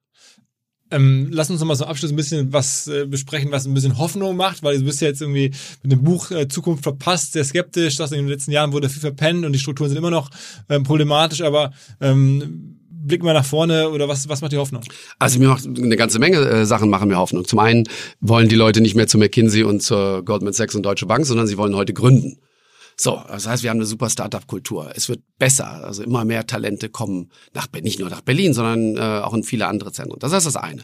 Zweitens, wir haben vielleicht das Rennen äh, verloren, was B2C angeht, äh, durch Google, durch Amazon, durch Alibaba und wie sie alle heißen. Da haben wir nichts. Mit Zalando halten wir da vielleicht ein bisschen äh, dagegen. Äh, übrigens einer meiner ganz großen Fehler bei 2,8 Millionen Bewertungen damals habe ich zu Zalando gesagt, das wird nichts mit euren Schuhverkaufen im Internet, das wird nichts. Also ich sehe da auch meine Fehler natürlich, dass ich das auch nicht erkannt habe. Es ist immer im Nachhinein leicht zu sagen, was richtig gewesen wäre. Und äh, das maße ich mir auch gar nicht an. Aber ich glaube, im B2B-Bereich sind wir äh, gut aufgestellt. Wir sind in den Nischen, diese ganzen Weltmarktführer, die wir haben im deutschen Mittelstand, sind wir gut aufgestellt. Wir haben uns als Deutschland immer wieder neu erfunden und ich hoffe, dass es uns auch gelingt. Und wir sind jetzt erst zehn Prozent des Weges der Digitalisierung gegangen. Das heißt, das ganz große Rennen, das ist eigentlich noch vor uns. Und warum wir dieses Buch äh, genutzt haben, war einfach, wir wollten wachrütteln. Wir wollten sagen, pass mal auf, Leute, wir haben nach wie vor noch ein Erkenntnisproblem und neben dem Umsetzungsproblem und schaut euch doch das mal an. Und ich einfach mehr mutig, mutig zu sein, mehr Geld in diese Startups zu investieren, den Konzernbossen sagen, pass mal auf, Leute, macht doch mal was, was digital ist. Warum digitalisiert ihr so langsam? Die, in der Ausbildung. Wir brauchen andere, äh, andere Hochschulkonzepte. Wir müssen den Leuten mehr Kreativität beibringen. Wir müssen heute in der Cornell-Universität in den USA, da muss ich eine Firma gründen, um meine äh, Bachelorarbeit äh, abzugeben. Äh, wir müssen wegkommen von diesem rein akademischen Lernen. Wir müssen für die Märkte entwickeln. Viele, viele dieser Punkte, äh, da stehen wir am Anfang. Und ich glaube, wenn wir es gut machen, wenn wir es gemeinschaftlich angehen, wenn wir äh, da agiler werden und wenn wir uns solche Posten mit äh, äh, Stuttgart 21 und Berlin nicht leisten und wenn wir einfach mal entscheiden und machen, ich glaube, dann äh, haben wir auch insgesamt eine gute Zukunft ein bisschen eine provokante Frage zum Abschluss, weil ich meine, auf der einen Seite finde ich es sehr beeindruckend, ne, dass du sagst, ich habe mich auch so viele, Jahre politisch engagiert und wollte da auch helfen und jetzt auch wieder ein Buch geschrieben, ne, wo ja auch sehr viel Herzblut drinsteckt. Ihr macht jetzt ja irgendwie da eine große Tour. Ähm, auf der anderen Seite kannst du verstehen, wenn Leute sagen, ach, der soll lieber mal erstmal in Deutschland seine Steuern zahlen, bevor er uns hier allen Tipps gibt? Ja, also zum einen habe ich so viel Steuern bezahlt wie, wie also wie ganz ganz viele Menschen zusammen nicht. ähm, der Wegzug übrigens da wo ich wohne, ich äh, kann ich so sagen, ich bezahle 43 Prozent Steuern. Mhm. Ähm, das heißt also das ist jetzt äh, in Zürich. In Zürich ja. Also Deutschland ist gar nicht steuerlich so schlecht wie man jetzt denkt. Der Wegzug hatte einen anderen hatte andere Gründe äh, für mich. Also das heißt also der, Deutschland wird auch schlecht geredet was Steuern angeht. Das stimmt übrigens äh, nicht. Viele viele Vorteile gibt es hier auch was Absetzbarkeit Sicherheit angeht von Kosten oder Immobiliengeschäfte. All das ist in der Schweiz äh, auch schlechter. Wenn ich natürlich jetzt in Zug oder in der Schweiz oder irgendwo in einem Steuerparadies dann sitze, ist es vielleicht ein, ein Stück weit was anderes. Aber das war nicht meine Hauptmotivation. Ich bin auch in der Schweiz ein ganz ordentlicher äh, Steuerzahler äh, mit, äh, mit wirklich großen Beträgen. Und das habe ich in Deutschland auch gemacht. Äh, aber ich muss ja ganz ehrlich sagen, morgens aufzuwachen, auf den Zürichsee zu schauen, das ist auch was. Und äh, die Neidkultur ist dort ein bisschen weniger. Das heißt, dort ist man, wenn man Geld hat, einer von ganz, ganz vielen. Und das Thema Sicherheit war für mich halt auch einfach ein, ein Punkt, wenn du Kinder hast, dann willst du halt, dass die in Sicherheit aufwachsen. Und das ist, glaube ich, dort äh, eher gegeben als vielleicht in Deutschland. Krass, krass, okay. Interessant. Also super interessanter Podcast ähm, und beeindruckendes Unternehmerleben. Also äh, ich glaube, eine Geschichte, die man schon hier und da mal ein bisschen gehört hat. Jetzt hat man sie mal in voller Länge gehört. Ähm, Conny Börsch, ähm, Zukunft verpasst heißt das Buch. Äh, ja, ich bin gespannt, was im nächsten Jahr noch so zu hören sein wird. Vielleicht gibt es ja doch noch mal ein Comeback auf irgendeiner politischen Bühne. Ähm, vielen, vielen Dank. Vielen Dank, Philipp. Danke. Alles klar. Ciao, ciao. Das war das Gespräch mit Conny Börsch und jetzt ist das OMR Podcast Jahr fast vorbei. Noch nicht ganz. Einen kleinen Höhepunkt, eine kleine Delikatesse haben wir uns noch aufbewahrt und zwar ein letztes Gespräch über die Börsen auch hier im Podcast und wie es üblich ist mit unserem Finance Corner Stammgast, dem Gründer von Scalable Capital, dem früheren Goldman Sachs Banker, dem Mann, der dafür prädestiniert ist, hier im Podcast aufzutreten, weil er einfach Erik Pott zu weit wirklich heißt, P-O-D auch noch geschrieben. Und wir haben nochmal gesprochen und das Jahr an den Börsen Revue passieren lassen und einen Ausblick gegeben. Und der Erik hat immer spannende Blickwinkel. In dem Sinne direkt rein ins letzte Finance Corner Gespräch, in den letzten Minuten OMR Podcast 2020. Auf geht's. Die Finance Corner. Risikohinweis. Die Inhalte dienen ausschließlich der allgemeinen Information und sind zum einen ohne Gewähr und zum anderen keine Empfehlung zum Kauf oder Verkauf bestimmter Finanzinstrumente. Es handelt sich hier nicht um Anlageberatung. Ihr entscheidet selber, was ihr macht. Erik, moin. Moin, Philipp, grüß dich. Sag mal in aller Kürze, wie war das Jahr 2020 aus Börsensicht? Gigantisch, ne? Ja, das war ein äh, außergewöhnliches Jahr. Wir haben es ja schon oft besprochen. Äh, also außergewöhnlich, weil wir hatten Weltuntergang im Frühjahr, den schnellsten Absturz, ich habe schon mal gesagt, aller Zeiten. Äh, das war der äh, ein, ein, ein Crash, der 15 Mal schneller war als der typische Bärenmarkt, den man normalerweise in an Finanzmärkten sieht. Dann kam der schnellste Wiederaufstieg und äh, am Ende war es sogar noch, ja, obwohl am Anfang des Jahres alle Börsengänge abgesagt wurden, der beste IPO-Markt ähm, in der in der Geschichte. Und das die, die, die Kuriosität, wenn du so willst, hat Airbnb die Krone aufgesetzt. Äh, ich meine, wenn man sich vorstellt, wer ist durch so eine Pandemie am stärksten betroffen, und dann sind es äh, ja Reise, Hoteliers, äh, Firmen, ja, und da geht ein ein, eine, ein Touristikunternehmen, wenn du so willst. Airbnb geht an die Börse und ist 90 Milliarden wert. Also absoluter Wahnsinn. Ab, äh, Wobei, man muss ja sagen, in Deutschland ähm, war es gar nicht so krass. Ne? Wenn man sich mal anguckt, in Deutschland gab es, glaube ich, 10 oder 11 Börsengänge aus dem Digitalbereich. Irgendwie Fashionet, so kennt man gar nicht so als größter. Das war schon sehr US-zentrisch, das ganze IPO-Thema, ne? Das war sehr US-zentrisch, weil es auch so stark Tech, Deep Tech und Plattform Tech getrieben wird. Also Deutschland hat, und es ist leider so, Deutschland hat ja keine richtig großen, wirklichen Tech-Unternehmen und auch keine richtig großen Tech-Unternehmen dieses Jahr an die Börse gebracht. Ja, äh, das spielt sich schon alles in Amerika ab. Und was du da halt siehst, ist, ähm, kann ich jetzt über die Feiertage nochmal jedem empfehlen, sich den Artikel rauszusuchen. Ähm, der heißt Software is Eating the World. Das mhm. ist ein, so ein Aufsatz, der wurde vor, glaube ich, fast zehn Jahren von Marc Andresen, dem, dem Netscape-Gründer, geschrieben. Und der beschreibt, was da passiert. Ja, das ist sozusagen Software. Ähm, also der beschreibt eigentlich zwei Tendenzen. Er, er sagt, dass alle Produkte und Dienstleistungen werden durch Software ersetzt oder verändert. Ja, das ist, äh, ich hatte vor einiger Zeit mal irgendwo online ganz, was ganz Interessantes gesehen und zwar da war so, so ein Ausschnitt von äh, von von Radio Shack. Ja, das ist das äh, das das das deutsche Konrad. Ja, mhm. ähm, also wo du so so äh, Elektronikzeugs kaufen kannst. Ne? Und da waren die ich glaube, äh, Ende der 90er deren top verkaufte Produkte, ne? also VHS-Rekorder, Videorekorder, Radio, Walkman und dergleichen. Alle diese Produkte, also die Top 20 verkauften Elektronikprodukte von vor über 25 Jahren, sind heute alles Apps auf deinem iPhone. Ja, und das, das beschreibt diesen einen Trend und den anderen Trend, den Marc Andresen in seinem Artikel sagt, ist, also alle Produkte werden durch Software ersetzt und das führt in der Konsequenz dazu, dass in jeder Industrie wird früher oder später, ja, in jeder Industrie wird früher oder später ein Softwareunternehmen das erfolgreichste Unternehmen dieser Industrie sein. Und das hat man sich hier auch lange nicht vorstellen können. Ne? Deswegen, das ist auch diese, diese, ja, äh, so wenig Tech hier, wenn man sich vertraut, darauf vertraut hat, dass man gesagt hat, Mensch, ja, in bestimmten Bereichen, da macht Software, bietet einen Vorteil, aber ein Auto wird immer physisch sein. Wie, wie soll ein Softwareunternehmen in der Auto, im, Immobilienindustrie Fuß fassen? Na, jetzt sieht man auf einmal, dass den Leuten jetzt und vielleicht auch in Zukunft, den kommt dem kommt es bei Autos äh, auf andere Sachen an. Ja, da ist das sicherste Auto ist nicht mehr das mit dem besten Airbag, sondern das mit der besten Software, was Unfälle vorher erkennt und vielleicht vorher schon verhindern kann. Mhm. Ja, autonomes Fahren und dergleichen. Also summa summarum, die Software is eating the world. Lest es euch nochmal durch. Der Artikel ist top aktuell äh, wie eh und je. Hat Sascha Lobo sogar vor kurzem auch hier im Podcast, als ich vor ein paar Wochen mit Sascha Lobo und Florian Heinemann sprach, auch schon erwähnt, diesen Artikel. Also Mark Andresen, Gründer von Andresen Horowitz, auch noch einem der größten Venture Capital Fonds der Welt. Also auch das, also jetzt wird er mehrfach hier erwähnt, ähm, vielleicht wirklich äh, nochmal über die ähm, jetzt, jetzt Silvester oder was die nächsten ruhigen Tage, die Lockdown-Tage so kommt, ähm, einfach mal lesen. Ansonsten ja. gibt er mal einen kurzen Ausblick aufs nächste Jahr. Jetzt haben wir verstanden, was in diesem Jahr passiert ist. Geht das so weiter? Ja, geht so weiter. Also, ich glaube, dass Aktien, wenn man jetzt sagt, uh, Aktien jetzt dann gerade in der Santa Claus Rally jetzt noch weitergelaufen, ist das nicht alles teuer?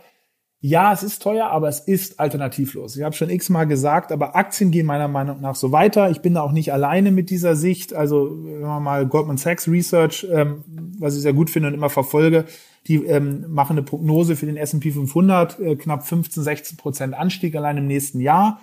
Die erwarten auch, dass Tech weitergeht.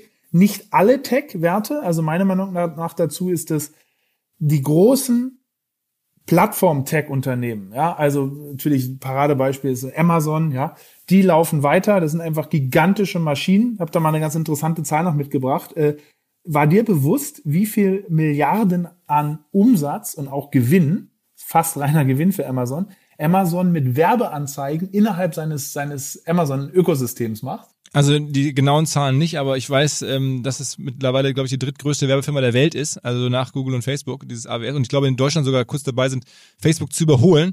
Äh, wenn man sich dann anguckt, was das für einen Wert für Google hat, dann ähm, kann man sich ja nur vorstellen, wie krass das ist. Und vielleicht auch, du wirst es gleich sagen, aber vielleicht auch dazu, was mich auch irgendwie äh, ahnen lässt, dass es groß ist, wenn man sich Alibaba anguckt, die verdienen ja mit sowas fast nur ihr Geld. Ne? Weil Alibaba, die meisten glauben, es wäre, wäre wie Amazon, aber die haben ja keinen Handel und keine Warenhäuser, also keine, ja. keine Inventar Inventar Ja. und keine Warenhäuser ähm, bei, bei Alibaba, sondern die verdienen zum Teil einfach wirklich über Werbung ihr Geld, also diese Marktplatzhinweise auf, auf, auf Produkte und sind damit halt so groß geworden. Also wenn man das überlegt, was da noch für Amazon für Potenzial drin steckt, sagen wir die genauen Zahlen?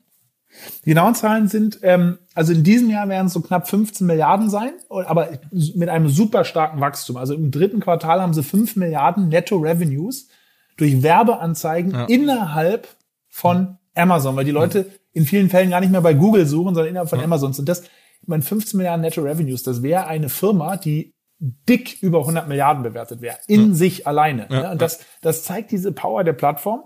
Und diese Firmen sind einfach so gut positioniert, dass die auch weiterlaufen werden. Skeptisch bin ich bei Firmen, und das soll jetzt gar nicht wie Lästerei sich anhören, die eher so ein bisschen ein One-Trick-Pony sind. Ja, zwar diesen einen Trick sehr, sehr gut gemacht haben und jetzt extrem dieses Jahr gehypt wurden durch Corona. Das, Also das Zoom und mich, Ja, Zoom zählt für, also das, du nennst es perfekt. Ne? Zoom ist eine Firma, muss man sich auf der Zunge zergehen lassen, 100 Milliarden Börsenbewertung. 100 Milliarden. Ja. Das war damals, als Facebook an die Börse gegangen ist, mit 100 Milliarden, war das schon so ein Riesenaufschrei. Wie kann das sein, so eine junge Firma? Aber Facebook hat halt auch dieses, dieses, dieses, dieses, diesen, diese Plattform ähm, hinter sich, die Zoom meiner Meinung nach nicht hinter sich hat. Ja, Wollen sie aufbauen, aber ähm, da bin ich eher ein bisschen skeptisch bei solchen Werten, aber die großen Techs äh, werden weiterlaufen. Also Ausblick fürs nächste Jahr ist, Aktien laufen weiter und wir sprechen gleich auch nochmal drüber, wie man sich, wie man da seine Hände dran kriegt. Und ein- anderes großes Thema ist für mich, habe ich ebenfalls einen, einen, einen anderen Podcast gehört, und zwar vom, vom Jeff Curry. Das ist der Chef der, des Rohstoff-Researches bei Goldman Sachs, ähm, der sehr, sehr, sehr bullish auf Rohstoffentwicklung ist. Ja, Äh, Rohstoffe warum? haben- Warum? ja, Rohstoffe haben die letzten Jahre und eigentlich das letzte Jahrzehnt ziemlich auf die Nase eigentlich gekriegt. Ja, ähm, und jetzt sieht er da einen komplett strukturellen Wandel. Also nur mal sozusagen ein paar Zahlen genannt. Er erwartet äh, allein im nächsten Jahr, dass der Rohstoffbereich um fast 30 Prozent an Wert gewinnt. Die höchsten Zuwächse sieht er im Energiebereich, also bei Öl, äh, äh, Gas und dergleichen. Ähm, und im Edelmetallbereich, Gold, Gold und Silber. Der Gold erwartet also knapp eine Steigerung von über 20 Prozent, Silber 15 Prozent, also sehr, sehr bullish auf Rohstoffbereich. Und er sieht da drei, drei Gründe für. Das eine ist, dass ähm, ja sozusagen sozial-finanzpolitischer Grund, also die meisten Stimulationsmaßnahmen, die meisten Gelder, die vom Staat an private Haushalte gingen, die gingen in, bei dieser Krise, anders als bei der Finanzkrise, eher an die einkommensschwachen Haushalte und haben bei denen, das ist das Kuriose, einen Anstieg des Haushaltsvermögens äh, äh, be- bewirkt. Und da diese einkommensschwachen Haushalte in der Anzahl, in der totalen Anzahl größer sind als die vermögenderen Haushalte, wird es einen höheren Druck auf Rohstoffe geben. So, das ist die, der eine Grund. Und der andere Grund ist ähm, ein strukturelles Unterinvestment in den letzten Monaten und Jahren im, im insbesondere im ähm, Energierohstoffbereich. Also wir hatten im, im Frühjahr hatten wir ja sogar negative Ölpreise, ja, muss man sich mal vorstellen. Äh, ähm, und plus sozusagen äh, der große politische Druck, äh, Nachhaltigkeitsdruck hat dazu geführt, dass er unterinvestiert wurde auf der Angebotsseite. Und das, das führt summa summarum dazu, dass der Jeff Curry als, als ja, sich sozusagen zitieren lässt und sagt, dass es das erste Mal in 25 Jahren ist, dass er in jedem Rohstoffmarkt eine höhere Nachfrage als, als das Angebot sieht. Ja? Und ja, äh, das halt noch gekoppelt mit einem schwachen Dollar, das kommt noch on top. Also wenn der Dollar schwach ist, ist es immer eher positiv für Rohstoffe, weil die meisten Rohstoffe handeln in US-Dollar und wenn die jetzt günstiger werden, ja, also allein dieses Jahr ist, hat der Dollar um 10% eingebrochen, wenn das sozusagen günstiger wird, dann treibt es, äh, dann begünstigt es die Nachfrageseite noch weiter. Also äh, Aber sagen wir, die das sind da sehr bullish auf Rohstoffe. Das, das erste Argument, ähm, dass jetzt sozusagen die einkommensschwächeren Haushalte von dem ganzen Stimulus profitiert haben, das wäre ja sehr schön, wenn das stimmt. Also wenn, wenn das Research da richtig ist, weil auch da gibt's ja Leute, die sagen, hey, die ähm, Schere geht eher weiter auseinander und ähm, das Geld kommt bei den Falschen an. Aber okay, also das ist also hier eine, eine, eine Gegenthese dazu. Und dann trotzdem die Frage, wenn das stimmt, ähm, warum äh, treibt das jetzt zum Beispiel den Ölpreis? Weil dann diese schwachen Haushalte kaufen ja kein Öl. Ja, also die Schere geht schon weiter auseinander, weil natürlich die vermögende Haushalte besitzen viele sozusagen Assetwerte, also Aktien, Immobilien, die sind weiter angestiegen, das treibt die Schere auseinander. Aber wenn man allein auf den Bereich sozusagen, allein mal sozusagen äh, abgekapselt das Vermögen und die, die Ausgebeleistung von äh, einkommensschwachen Haushalten sich anschaut, insbesondere in Amerika, dann ist die im Vergleich 2020 zu 2019 nicht gefallen, was man normalerweise erwarten würde, sondern gestiegen. Ja, mhm. gestiegen durch die sozusagen die Zuführung vom Geld vom, äh, äh, vom Staat. Ja, und diese, ähm, also es, es, warum beflügelt es oder warum sollte es den Ölpreis beflügeln? Also Öl ist sozusagen ein, ja, ein, ein, ein Turbo-Trade auf dem Wiederansprung der äh, Weltwirtschaft im nächsten Jahr. Wenn mhm. tatsächlich weiter geimpft wird, Krankheit zurückgetrieben werden kann und die Leute dann anfangen zu reisen und zu konsumieren, dann wird das verstärkt den, den Ölpreis, äh, den Ölpreis, den Ölpreis weiter nach oben äh, treiben. Man sieht es in, in Ansätzen auch schon in diesem Jahr. Also ich habe mir mal angeschaut, es gibt so eine Statistik zu den Durable Goods. Also Durable Goods sind all sowas wie, weiß ich, du kaufst einen Kühlschrank, eine Waschmaschine oder so. Dieser Markt ist in diesem Jahr im Vergleich zum letzten Jahr um 15 Prozent angesprungen. Also man sieht schon, und das sind sozusagen auch alles Produkte, die ja Energie äh, zur Erzeugung bedürfen. Mhm man sieht, dass dort, ähm, äh, dass, dass dieser ganze Bereich doch stärker ist, als es, als oftmals in der öffentlichen Wahrnehmung äh, manchmal wahrgenommen wird. Mhm. Sag noch mal ein paar Worte ähm, zu dem anderen großen Thema des Jahres. Äh, All-Time High haben wir gerade beim Bitcoin. Ähm, wie siehst du das? Ja, Bitcoin ähm, ist ähm, interessant, also da, lustigerweise sprach sogar der Jeff Curry von Goldman Sachs darüber. Ähm, das ist eine, eigentlich eine, eine, lustige Anekdote, weil der Typ ist ja der, der Research-Verantwortliche äh, für den Rohstoffbereich und er ist trotzdem auch der Verantwortliche für Bitcoin Research. Ja, warum? Weil Goldman äh, schätzt sozusagen oder ordnet Bitcoin nicht als Währung ein, nicht als irgendein sozusagen ein Anlageinstrument, sondern ordnet Bitcoin als ein Rohstoff ein. Okay. Ja, als ein Rohstoff ein. Und das ist auch eins seiner Hauptargumente.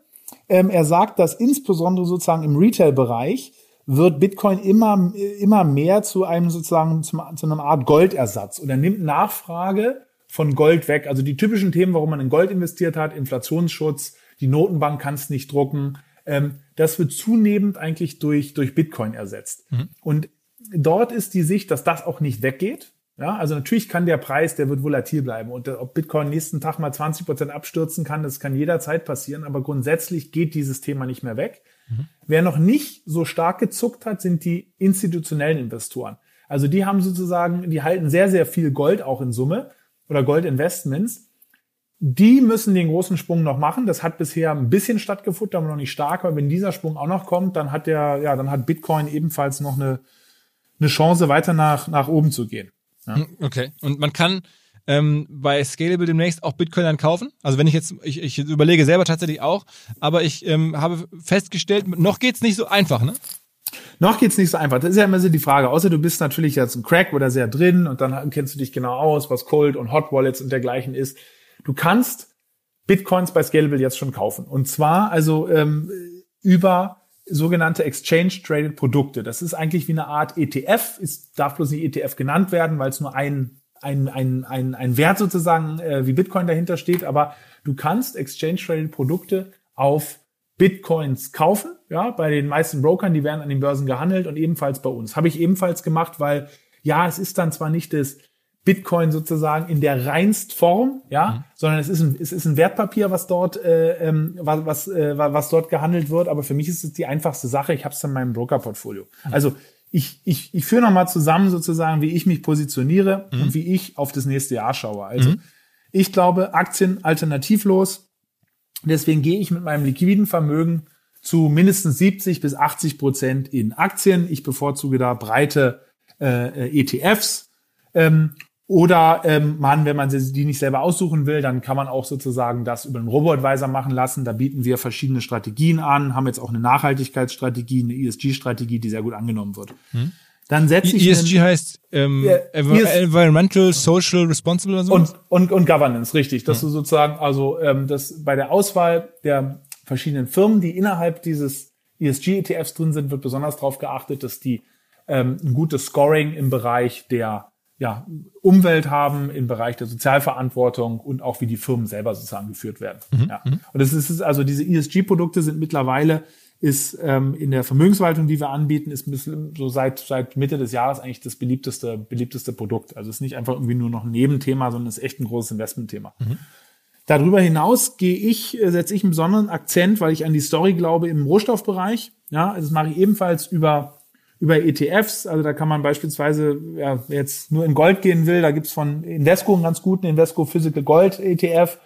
Oder wer breiter das diversifizieren will, ähm, nehme ich persönlich auch so ein, so ein Invesco-Produkt, Invesco Bloomberg Commodity Ex Agriculture, langes Wort, also der hat keine Agri Agriculture äh, äh, Rohstoffe mit drin, aber dieser Invesco Bloomberg Commodity ETF, den, den nehme ich mit rein, um da einen besonderen Akzent nochmal auf Rohstoffe zu setzen und dann auch so fünf bis maximal zehn Prozent des Portfolios sozusagen in Bitcoins, was ich auch über, über Bitcoin äh, äh, Exchange Traded Produkte, Produkte abbilde. Ne? Das ist sozusagen meine Positionierung, ähm, ähm, um ins nächste Jahr zu gehen. Natürlich, das Ganze ist nicht ohne Risiko, muss man immer im Hinterkopf behalten. Gerade Aktienmärkte, ja, die können immer mal 20, 30 Prozent zurücksetzen oder im, im extremen Crash auch, auch mehr.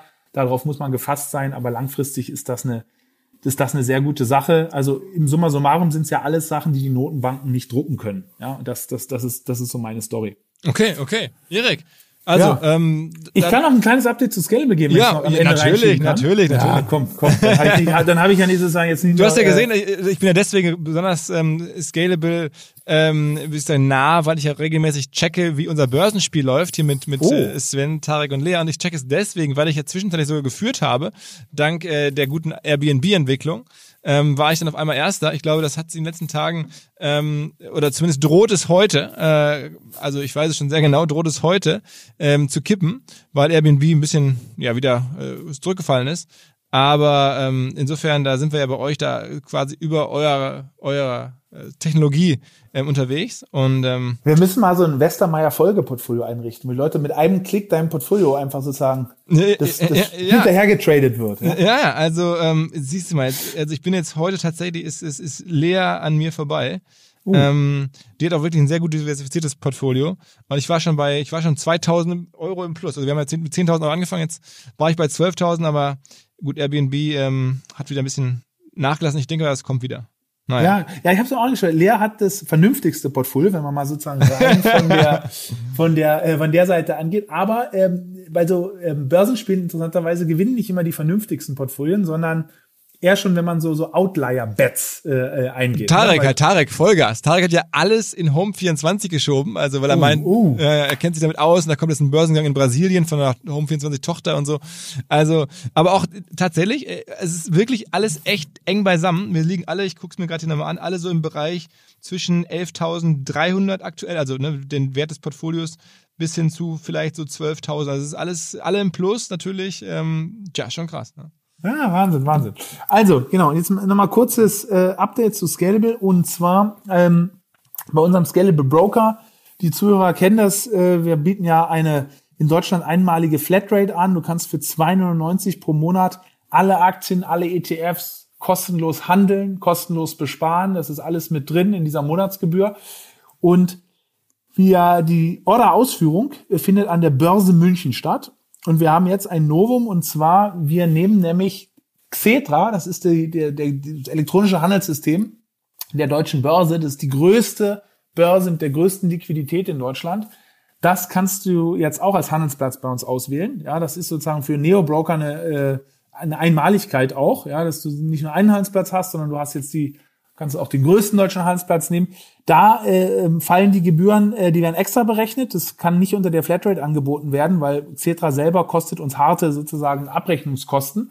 Aber wir bieten da den günstigsten Trade eines deutschen Brokers an. Ja, für 3,99 kannst du Xetra handeln. Das lohnt sich dann insbesondere für größere Orders. Also eine, eine super Sache.